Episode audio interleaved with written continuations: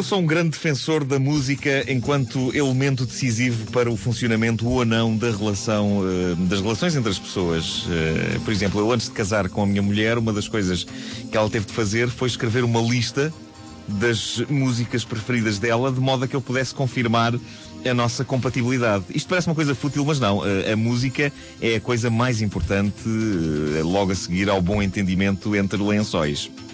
Ou talvez mais importante até que o bom entendimento entre lençóis. Definitivamente mais importante que o sexo. Porquê?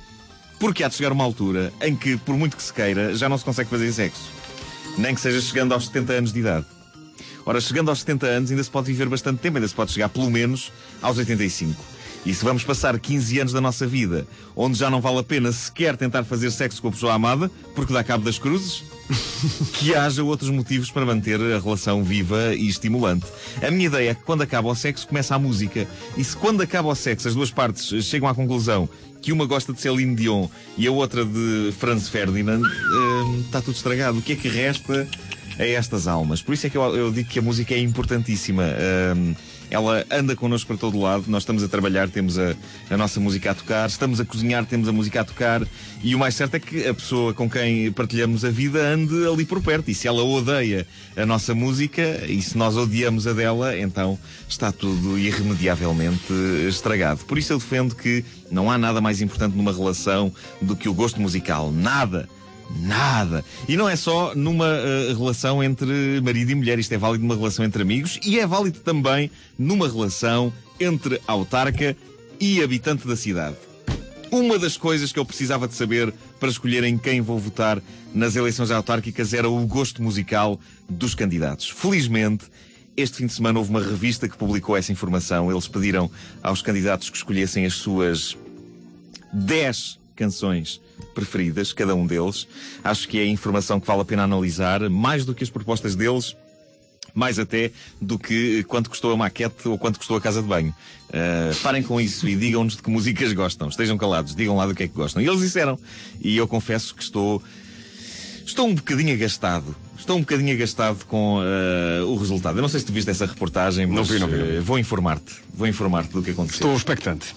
Tal como se esperava, uhum. os candidatos de Lisboa escolhem músicas sobre Lisboa e os do Porto escolhem músicas sobre o Porto. Por exemplo, Manuel Maria Carrilho escolhe Lisboa que amanhece do Sérgio Godinho. Francisco Assis escolhe Porto Sentido do Rui Veloso. Ninguém estava à espera disso, não é? Ninguém! Maria José Nogueira Pinto escolhe Gaivota. Não tem a palavra Lisboa no título, mas é sobre Lisboa. Mas aliás, voltando a Manuel Maria Carrilho, ele bate todos os recordes, porque ele conseguiu juntar na lista dele não só Lisboa que amanhece, mas também Sonhar Lisboa, Faluas do Tejo e Porto de Alfama. Estamos a falar dos 10 temas preferidos de sempre dos candidatos. É claro que sim. Dr. Manuel Maria Carrilho, é claro que são esses os seus temas preferidos. O facto de boa parte deles ter o nome da cidade no título é só uma coincidência, não é? É só uma. Pois é. A revista em questão não pediu as 10 músicas favoritas dos candidatos de outros sítios de uh, Portugal, mas penso que os de Coimbra também teriam muito para onde escolher, começando por Coimbra é uma lição possivelmente evitando Coimbra tem mais encanto na hora da despedida, a não ser aqueles que estejam a ver já que não têm hipóteses nenhumas. Uh, mas enfim, isto é injusto, é para candidatos de outras zonas do país. Uh, os candidatos de Lisboa e do Porto têm muito pronto pegar para nos meter pelos olhos dentro, uh, usando martelo e pregos, que gostam mesmo das respectivas cidades. Uh, Carrilho, por exemplo, ele não está a dizer com estas canções que gosta de Lisboa. Ele está a gritar para um megafone encostado aos ouvidos dos lisboetas que gosta de Lisboa. Mas se um destes inquéritos é feito a um candidato, por exemplo, a presidente da junta de freguesia de Picha, ele está tramado alguém que componha urgentemente uma canção sobre esta terra. Senão, o candidato à junta de Picha fica agarrado ao pau. E pronto. Tinha de acontecer. Eu temia que isto fosse acontecer mais dia menos dia. Uh, antes desta rubrica completar um ano de existência, aconteceu um trocadilho infantiloide baixo e gratuito, envolvendo referências, umas explícitas, outras menos, ao órgão sexual masculino. Eu jurei a mim mesmo que isto não iria acontecer pelo menos durante o primeiro ano de edições do A Vida em Marco, e infelizmente aconteceu hoje. Pelo facto, eu peço desculpa e uh, tudo farei para que este tipo de acontecimento infeliz não volte a registar-se. Ora bem, tudo é muito previsível nestas eh, listas de canções eh, favoritas apresentadas pelos candidatos às câmaras municipais. Eh, como seria de esperar, os candidatos de esquerda optam por seleções musicais da categoria XFM Radar Antena 2 Hot Club. Olhem como eu sou alternativo, culto e rebelde, apesar da idade que tenho, e se quiserem ainda fumo umas brocas ao camandro. Enquanto que os candidatos da direita escolhem o tipo de música que se insere na categoria RFM, Rádio Clube Português Nostalgia. Eu gosto de todo tipo de música, desde que seja boa e não tenha barulho, e também tenho um lado rebelde, porque gosto dos Moody Blues, que parecendo que não eram os grandes malucos. Mas parecendo que não mesmo.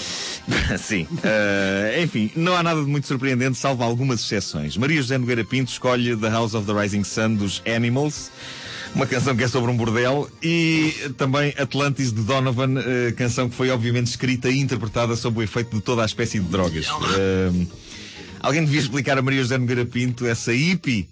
Qual é a ideia por trás do CDS, ok? Se calhar ela está lá ao engano. Um dia deste ainda se põe a dizer: Ah, o que era agir era apoiar a legalização das drogas leves, man e depois ainda arranja uma chatice. Alguém que explique qual é a ideia do CDS, ok? Bom. Uh, outra exceção está na lista de Carmona Rodrigues, candidato que me parece uh, francamente bem posicionado para que comecem a surgir teorias na internet sobre a eventualidade dele ser, na verdade, o anticristo e não o ator David Hasselhoff, como até aqui se pensava. Ora bem, a seleção das 10 canções favoritas de Carmona Rodrigues. Uh, Digo-te que parece uma playlist do Rádio Clube Português ou da RFM, eh, com canções como Porto Covo, do Rui Veloso, Let It Be dos Beatles, Nights in White Satin dos Moody Blues. O tempo, o tempo não passa por Carmona Rodrigues, não passa. Não, não. Bridge Over Troubled Water de Simon e Garfunkel. Uh! Love Me Tender de Elvis Presley e ainda Junto à Lareira do imortal e indestrutível José Cid. Muito bem, muito bem. Enfim, tudo o que seja mais previsível e menos arriscado, Carmona tem na sua lista de cantigas eh, favoritas. Agora, o que é estranho é que ele tem na lista uma canção dos Rolling Stones e, ao contrário do que seria de pensar, a ver pelas outras canções todas da lista dele, não é o Angie. Não, a canção dos Rolling Stones que Carmona Rodrigues inclui na sua lista é Sympathy for the Devil.